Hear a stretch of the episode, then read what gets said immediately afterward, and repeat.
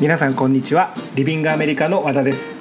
今日も僕のポッドキャストを聞いていただいてありがとうございます、えー今日は8月の10日土曜日ですね、えー暑さも満開になっていると思いますが皆さんいかがお過ごしでしょうか、えーロサンゼルスの方はですねあの暑いんですけれどもちょっと涼しいですかね。もともと湿気がないので過ごしやすいは過ごしやすいんですが最高気温でも27度とか低い時は24度。でお昼はしっかり暑いんですよ。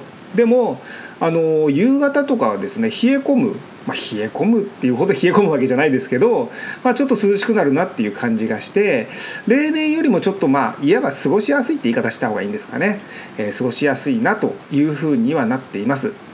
ただ今ね夏休みでたくさん留学生が来ていてごめんなさいで留学生にはですねもう日本の暑さ半端ないというのを聞いていますので、まあ、こっちに留学してくる分には、えーすごく涼しくていいかなというふうに思っています。はい、えーそれでは今週のポッドキャストですがまずは、えー僕の近況からいきたいと思いますで僕の近況というか、えーロサンゼルスのイベントのお知らせなんですが、えー、とロサンゼルスは今日が8月の9日なんですね。日本よりも1日遅れてる、えーなんですけれどもあさってですね8月の11日日曜日にえーリトル東京日本人街があってリトル東京という呼び方をしてるんですが、えーそこで2世ウィークというものがあります。でまあもう2世ウィークなので、えーロサンゼルスに来て、えー日本で生まれてこっちに来た人が1世ですよね。だから僕も1世です。で日本に来てあ日本で生まれてこっちに来た、えー僕が1世でで僕の子供ですねはアメリカ生まれの、え2世ですね日系の2世になります。そういった、えーたくさんの日系コミュニティがあって、まあ、アメリカで生まれた日本人の、えーまあ、お祭りなんですね。パレードやったりだとか出店が出たりだとかであの、まあ、とっくに過ぎているんですが、えー七夕のイベントをやったりだとか確かねご当地ヒーローもいたと思います。確かですよ。確か藤山一番っていう名前の、えー戦隊系の、えー なんかご当地なんですか、えー戦隊ヒーローがいたと思うんですが、えーそこにですねどうやら、えーなんかジャニーズのグループが来るということを聞きました。で僕明日ですね、えー去年飛び立って留学ジャパンというですね、えー奨学金で留学できるプログラムがあるんですがそれで留学をしていただいた留学生とそのお母さんが、えーロサンゼルスに遊びに来るんですね。で僕日本で渋谷でもそのお母さんとお会いしてカフェでどれぐらい喋ったんですかね。2時間ぐらいもう3時間ぐらいか。話したんですかね。ちょうど1年前ぐらいです。もう死ぬぐらい暑い、えー渋谷の本当にあのど真ん中で喫茶店に入ってずっと喋っていたんですが、まあ、そのお母さんと、えー飛び立てで留学した留学生が、えー今日か今日もロサンゼルスに着いてるんですね。で明日食事に行こうという話をしていて、えまあその決まる前に、え何日にするどこに行くっていうので11日はそのリトル東京日本人街で、えージャニーズが来るらしいのでちょっとあの時間が無理ですっていうのを聞いてわジャニーズが来るんだと思ってですねちょっとビッグネームを期待してしまったんですね。で、えーとまあ、自分で調べてみたらどうやらですね来るのは、えー美少年というグループらしいです。でひょっとしても日本ですでにビッグネームになってるもしくはビッグネームになりかけだったら申し訳ないんですが、え僕は全く知りません、えー聞いたこともないし当然調べてみても、えー全然見たこともない、えー誰だこれやというような、感じでで周りにも聞いたんですね。ただ、えー周りに聞いたと言っても僕の周りがもうロサンゼルスに住んで30年以上とかっていうもうベテランばっかりなのでで、まあ、年齢も結構いってますから、えー当然知らないと。で最初ジャニーズ来るらしいっていう話をしたらみんなねやっぱビッグネームを期待するんですよね。えー関ジャニ来るのとか そういったことで、えー違う違うってなんか美少年っていうところでって聞いたら「えー誰それ聞いたことない」って言うんですけれども、まあ、おばちゃま方ですねはやっぱりイケメンじゃないですかなんだかんだ言ってもジャニーズなので、まあ、あの目の保養にはなると いうことで、まあ、見に行くみたいなことも言っていましたが、まあ、その留学生のおかげでそういった情報も手に入りなんか話をしてたらあのずっと前に「カトゥーン」っていうグループがあるんですよね。それもなんか来てたらしいです。だからちょっとまあ交流があるんでしょうね、まあ、毎年ではないですけど、えー、なんかポツポツジャニーズも来ていて、えー、今年はその何ですか美少年が来ると。いうので、まあ、僕はあれですねあの見には行きませんがまあ、えー、そういったイベントがあさってですねロサンゼルスで行われてそのパレードに参加するんですよね。でその後になんかちょっとした多分コンサートとか、まあ、ライブって言った方がいいんですかね。そういうのもやるみたいです。でなんか入場料が、え、20ドルと。だから2000円ちょっとかなんですかね。で日本のその相場がわからないのであれですけれどもまあそのね海外でジャニーズが見れてまあ、2,000円ぐらいだったら、まあ、ちょっと行ってもいいかなっていう値段なのかなというふうには思っています。はい、えーまあ、僕の近況というか、えー、ロサンゼルスのお知らせになりましたが、えー、以上となります。じゃあ今回は早速もうトピックに行きたいと思います。えー、今回のタイトルは、えー、奨学金でダンス留学飛び立て留学ジャパンで留学中の富澤さんにインタビューをしてきましたの後編をお届けしたいと思います。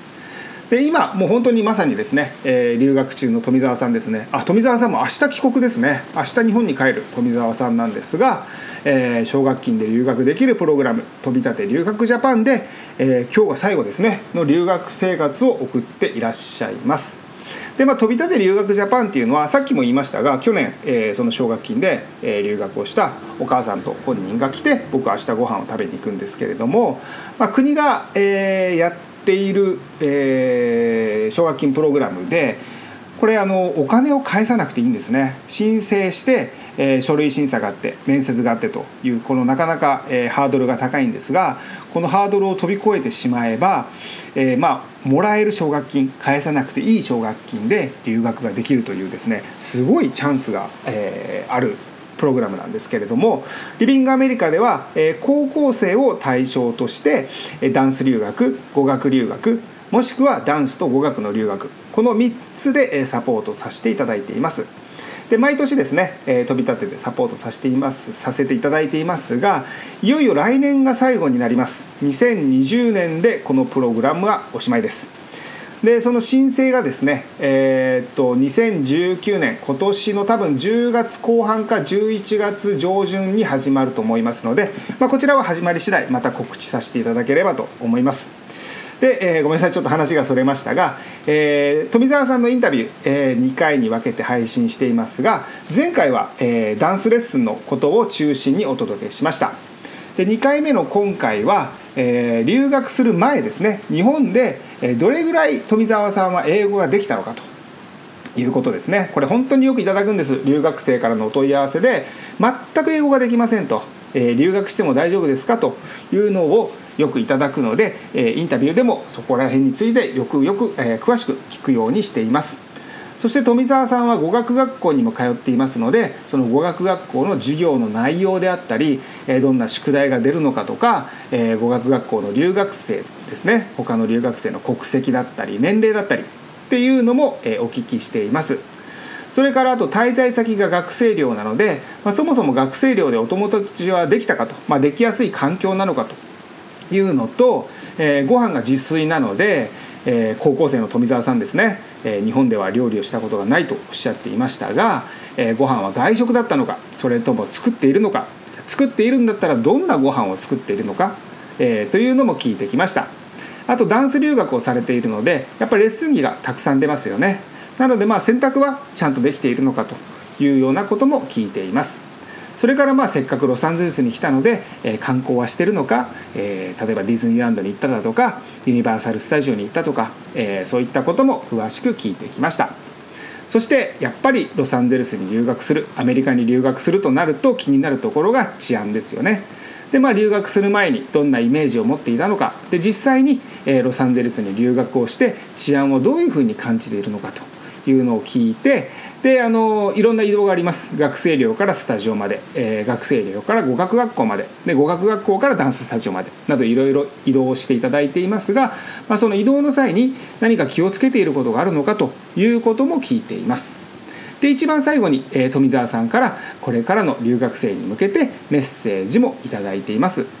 なので今回は、え留学生活についてですね、えどういうふうに生活を送っているのかというのを、え中心にお話を聞いています、えとても参考になる内容になっていますので、え早速聞いてみてください。で今、え富澤さんは、え語学学校にも行っていて、えーとまあ、語学学校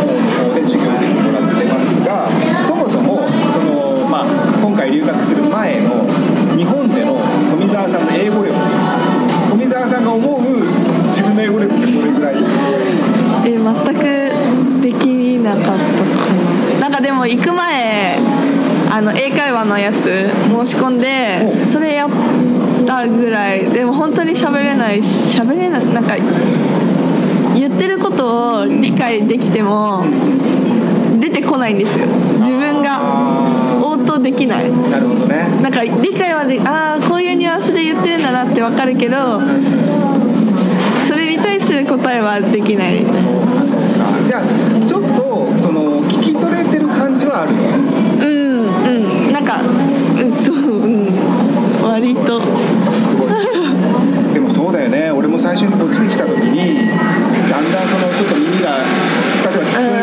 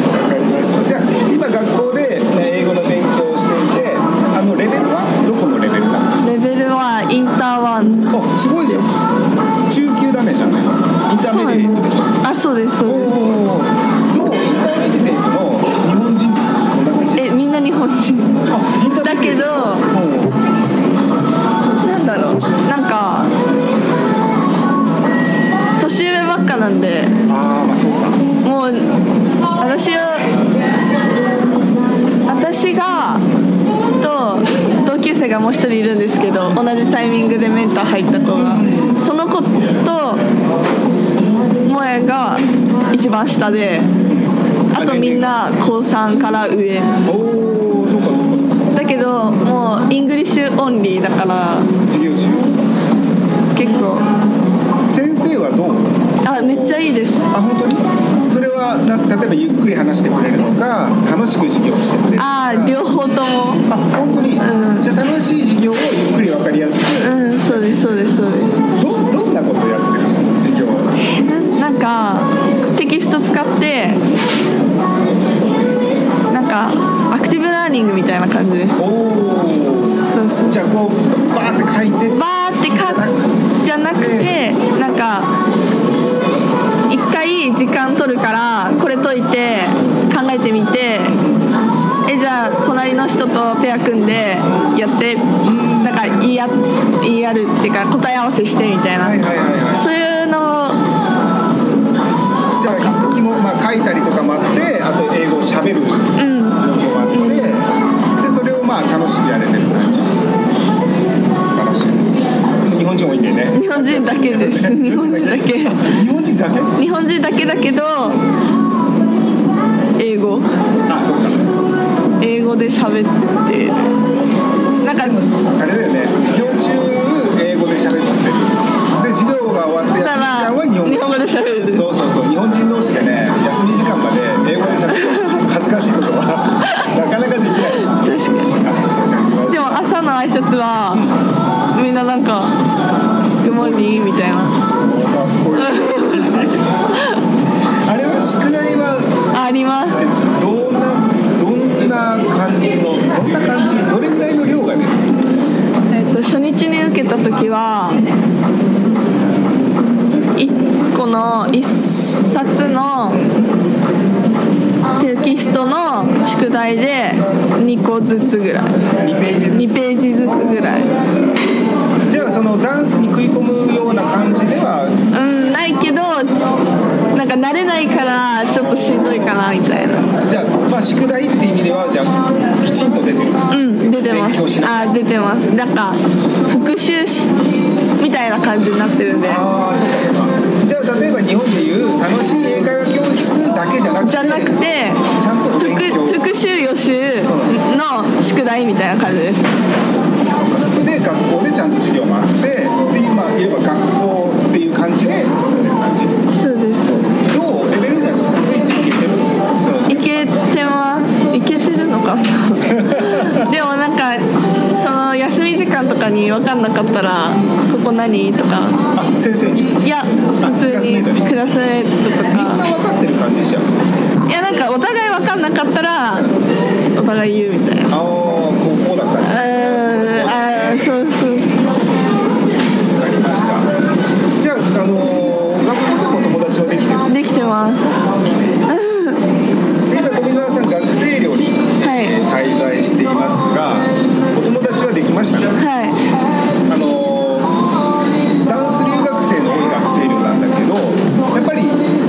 はダンス留学みんなダンス。ダンス留学生で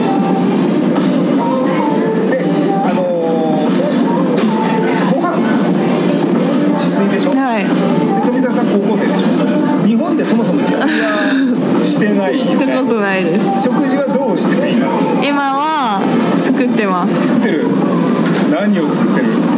えなんか簡単なご飯持ってきたから、えーとあ日本から。それはチンスのお米。あそうですそうですそうです。それとかあと支給されるからそれを炊いて冷蔵庫入れといてにあそうですそうです。炊いて冷蔵庫っていうのは何？ラップしてる？ラップして。もう主婦の いやみんなやっててタッパー入れてやってる方がいいよって教えてもらったんで。だよね日本でそんな知識はないよね。だからあそうすればいいんだと思って入れといてスタとか作ったり。何パスタ作る？えなんか。だって包丁も持ったこと。いやあります。本当に？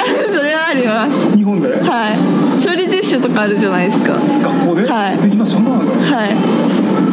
だから作る？作る。でもそれだけだよね。だけです。あの家で実あーまあないないな何パス？タ何パス？タえなんか日本で売ってたなんかパチみたいな感じで何？何？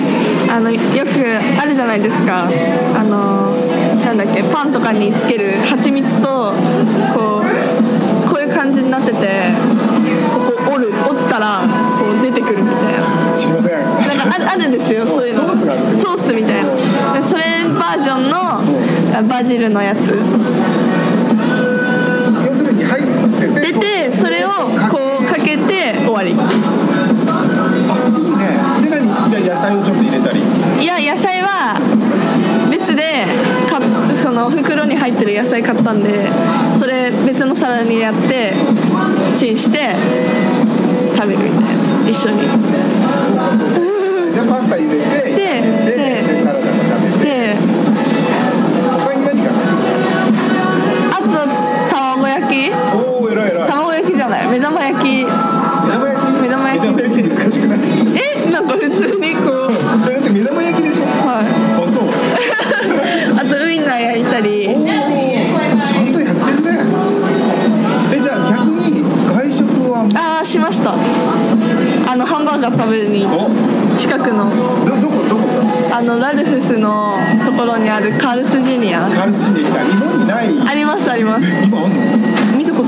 カルスジュニアあそうあとあのハリウッドハイランドの上にあったハンバーガー屋さん。ハイランドの3階？2階？3階？あのスケッチャーズがある。3階。3階。の横にの並びに？の並びにハンバーガー屋さんがあって。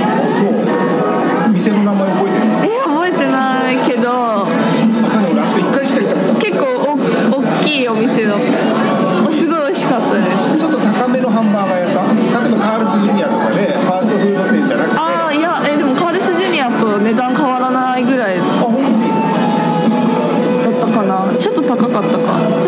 ょっと高か。かなみたいなでレすげえ動けないかもみたいな感じで言ってたけど来たらえ全然いけるみたいなあそうあのまあ想像してたアメリカのじゃなかったですあそうなんだそうかそうかえカルスジュニアカルスジュニアもそこまでなんかでも量は多かっごめんそもそも富澤さんがすごい食べる人あ食べます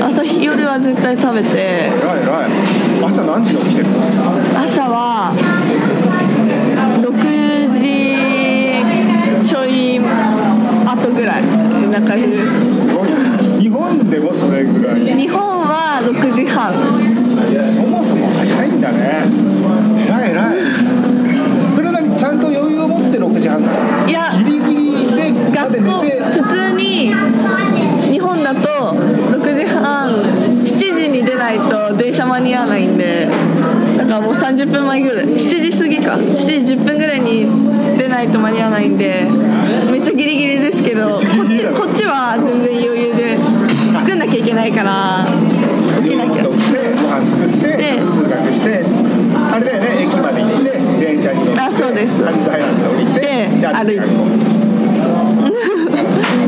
わかりました。で食材はどこで買ってる？あのご飯。ラルフスで買って。歩いて歩いて。ってでもだパスタ買ったり。あと何買ったの？パスタ買って。パスタ牛乳。牛乳買ったんだ。あと卵ウインナーとか。あとヨーグルト。調味料は？調味料はあんま使ってない。なんかみんなが置い置いてってくれたやつでフリーであるからそこで塩コショウとかはあるんで。ね来る留学生が全員かけて。そうすごいよね醤油とかは？醤油はあ持ってきました。なんかちっちゃいやつで。トラベル用のやトラベル用のやつで。つそれはあれですか？目玉や目玉焼きにかけたりとかして？もう今はかけてない。目玉焼きはなんか塩コショウで食べてる。醤油か醤油かけないの？えかけます。かけるかけるんですけどなんか別にいけるわと思って。なんかそのまあ寮生活をしててあごめん洗濯だ。あ洗濯はしてると思うんだけど、乾燥機にかけてる。かけても。干してる？かけてます。かけてる。誰か干してる人いや私のところは誰も多分干してないかな。じゃあもう乾洗濯機入れました。乾燥機入れました。終わり今、えー、とどれぐらいのペースで洗濯してる週2ぐらいかなまあレッスンがあってででた足んなくなったら結構やばいからじゃあ洗濯しちゃおうっていうそんなにこの洗濯に不便はない？まあ別に。全然洗濯できない？ああそれはない。自分のタイミングでできるから。じゃあまあたまればするし足りなくなると思えばするし。するしみたいな。で大体週2回ぐらい。週2です。ね洗剤って日本から持ってきてるはい。どどんなやつ？あのなんだっけ。入れる入れるだけのやつそれってあれ粉それともなんか粉じゃなんかあのい全部入ってるやつある。アリエルアリエルみたいなあのプニプニしてるやつ。あれあれ何個ぐらい持ってきたえ普通にパックだけパックごと持ってきて。じゃあまあその余裕を持って持ってきた。あそうですそうです。使い切らない。使い切んないです。持って帰りますそしたら。じゃあまあ寮生活も楽しんでやはい。ってもらって。ますはい全般的な留学生活なんですがもう実はこれはさっき聞いちゃいましたがどこか観光しました？あーディズニー行きました。昨日、はい。ディズニーランドに行はいってきた、で、えー、ともう一回ごめんあのおさらいになりますが、えー何時から何時まで行ったんだっけ？8時から9時まで。それも朝の8時に寮出たんじゃなくてでた。で9時までいた。ディズニーランドにいたんだよね。朝の8時から空いてることもびっくりだし えーとだから13時間いたってこと満喫しました。あ満喫はしました。だけど全然待ち時間が日本より全然ないんでもうそう。30何分とか。え日本ってさえめっちゃ待ちますどれぐらい待つの？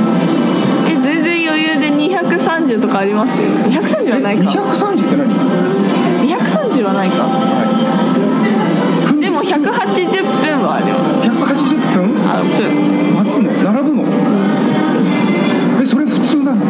あったり。え夏休みは絶対そんぐらい並んでる。今夏休みね。多分並んでますよ。ちょっと待って180分でしょ？630 3時間。3時間並ぶの？えそうなの？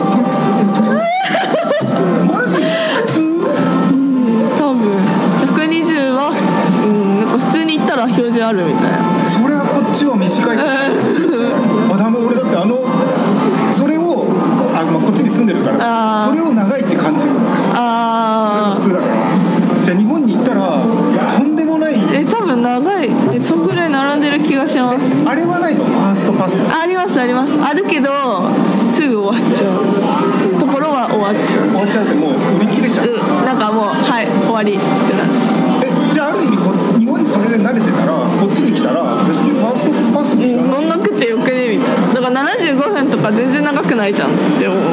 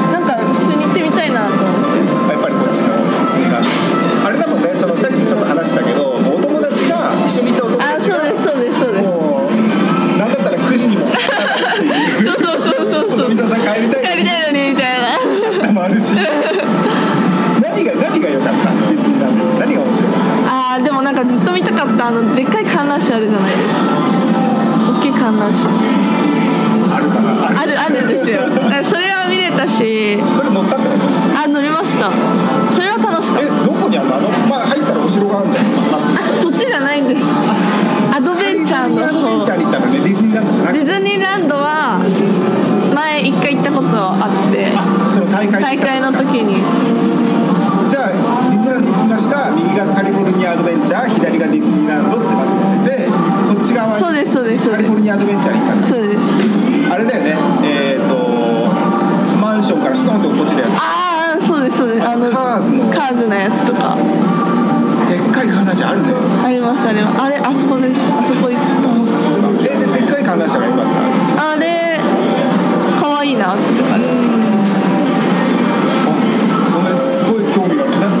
か。え他に何だろう。あそのタオルテラーみたいなやつはめっちゃ浮きますあれ。あの無重力になる。うん。なんかタワテラ日本のやつも結構浮浮くんですけどそれ以上に浮いて。あ本番は違うなみたいな。やばい。なんか一つ一つのアトラクションが過激すぎて本当にすぐ疲れるんですよあれそうなんだ。結構ちゃんとしっかりしてる。ちゃんとしっかりしてるから本当になんか短い期間でもうやばいみたいな。あじゃあ富澤さん的には結構早い段階で満足してたの？はい。午前中で結構。もうもう。えでもだって午前中でもう結構回ってたんですよ。全部。7時に行ってそうですそうでです。空いてたんだもんね。でしっかり乗ってカーズも乗った乗りました。面白かっ面白かった。たあれかなカーズどんな感じなの？なんかカーズに車乗って。豪華いやゴーカートは自分じゃないですか。自分自分じゃないです。じゃなくて普通にこう乗ってこうツアー。ツアーみたいな感じになってバーって止まってレース始まるよみたいな感じになってあーみたいな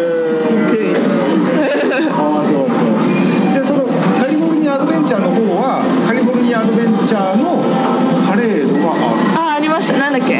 フローズンのやつ。フロフローズン。アナ雪？フローズン、ね、フローズン。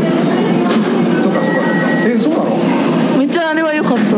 すごい、あのー、ディズニーのパレード。あそうです。あパレードじゃなくてえパレードなかったんです。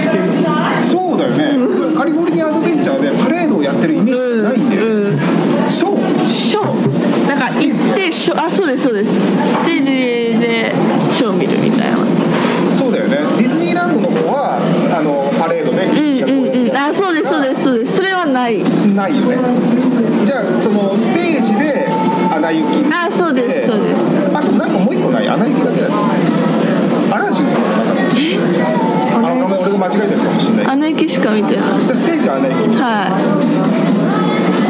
い。でそれを一旦午前中でやりきってで午後もまたもう一回やってる感じで。そうですそうですそうです。あのねインタビューだから顔を伝えない。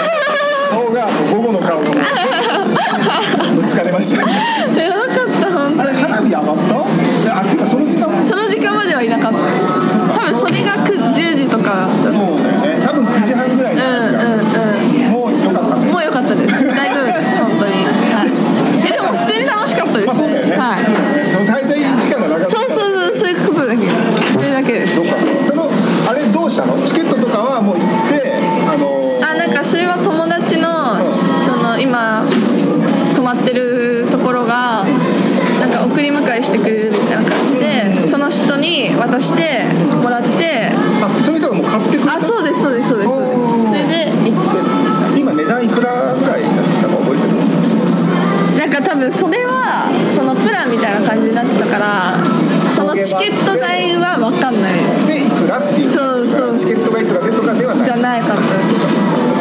値上がりしてるから。ああ言ってました。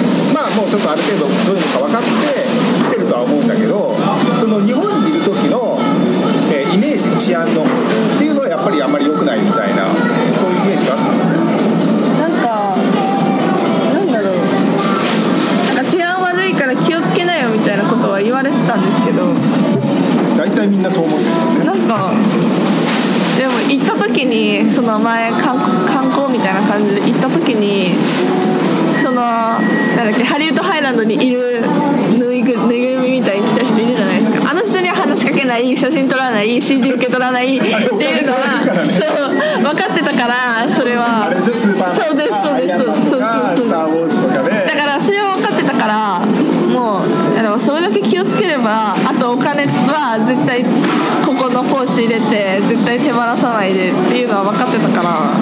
そこまで。でも夜は確かに怖い、なんか逆に言えば気をつけてる、うん、昨日はめっちゃ怖かった。あのー、待ってるじゃないですか。その A トランス出て、うん、でその時に暗くて普通に怖かった。あごめんごめん。そのミレニアムが終わって。あじゃなくて普通にミレニアムは夜あんま受けたいレッスンないんでいつも。8時ぐらいには帰れるんですけど、でも普通にディズニー行ってああっちのあっちがちょっとあのディズニーランドの方ね。ああ待っててっていうのはその迎えを待ってて暗いしちょっと不安になって。そうそうそう。だけどそこだよね。だって今8時ぐらいまで明るい8時。8時ぐらいまで明るいか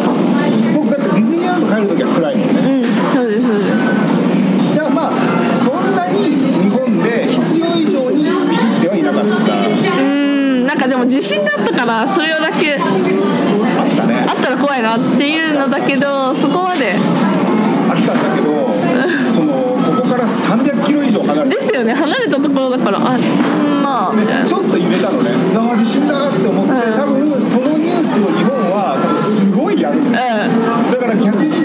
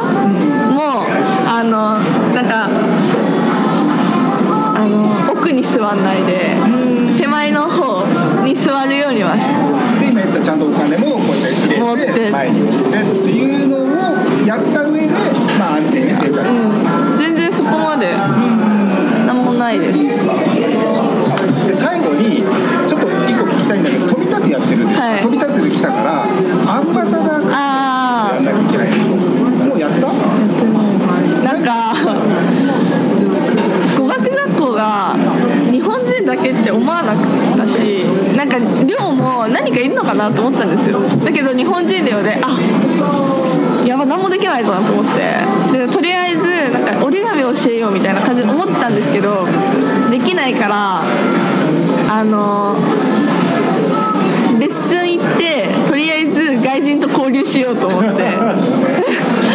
それがいいかなってでなかなかダンス留学でできなくないですか？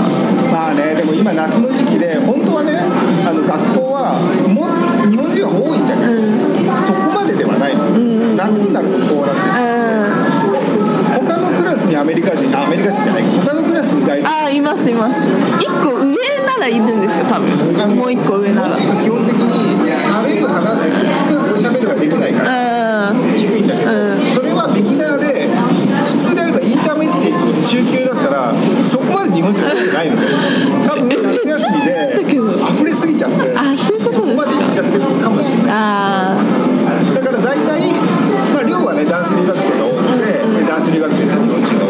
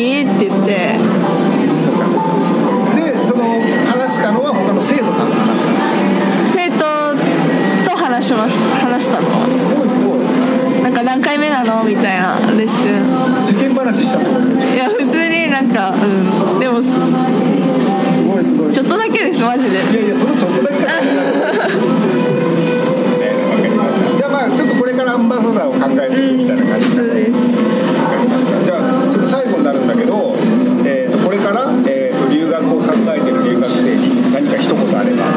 あはいえっとなんか治安悪いみたいな感じだけど全然自分で気をつければあのなんだろう。自分なりに楽しめる留学にもなると思うしダンス留学はめっちゃ楽しいです。普通に。普通になんか最初私も慣れない2日間ぐらいずっと慣れなかったんで3日間とか慣れなかったんですけどだんだん寮の子と仲良くなったり語学学校行きだして友達できたり同じミレニアム通ってる子と仲良くなったり一緒レッスン行ったり買い物行ったりできるから充実すると思います。はいありがとうございます。今日は富澤さんのインタビューになりました。ありがとうございます。ありがとうございます。はい、ええー富澤さんのインタビューは以上となりますがいかがでしたでしょうか？えリビングアメリカではですね、えこれからもたくさんの留学生の体験談をお届けしたいというふうに思っていますのでまた、え今後もポッドキャスト聞いていただければと思います。で最後にもう一つだけお知らせなんですが、えリビングアメリカではメール LINE で、え留学のお問い合わせをお受けしています。で今ではもうほとんど LINE でのお問い合わせになっているんですがそれでもやっぱりですね、え実際に話してえ留学の相談をしてみたいという方が、多くいらっしゃいます。でその場合は、東京であれば渋谷の方で、スタッフがカウンセリングをさせていただいていますし、まあ、渋谷の方がちょっと厳しいというのであればこれは僕がですねロサンゼルスの方からお電話をおかけしてカウンセリングを行っています。でメールでも LINE でも、え渋谷のカウンセリングでも、ま僕がお電話を差し上げるのもどの方法でも、えご相談は無料となっていますので、えお気軽にお問い合わせください。はい、えー今回の内容は以上となります。いつも僕のポッドキャストを聞いていただいてありがとうございました。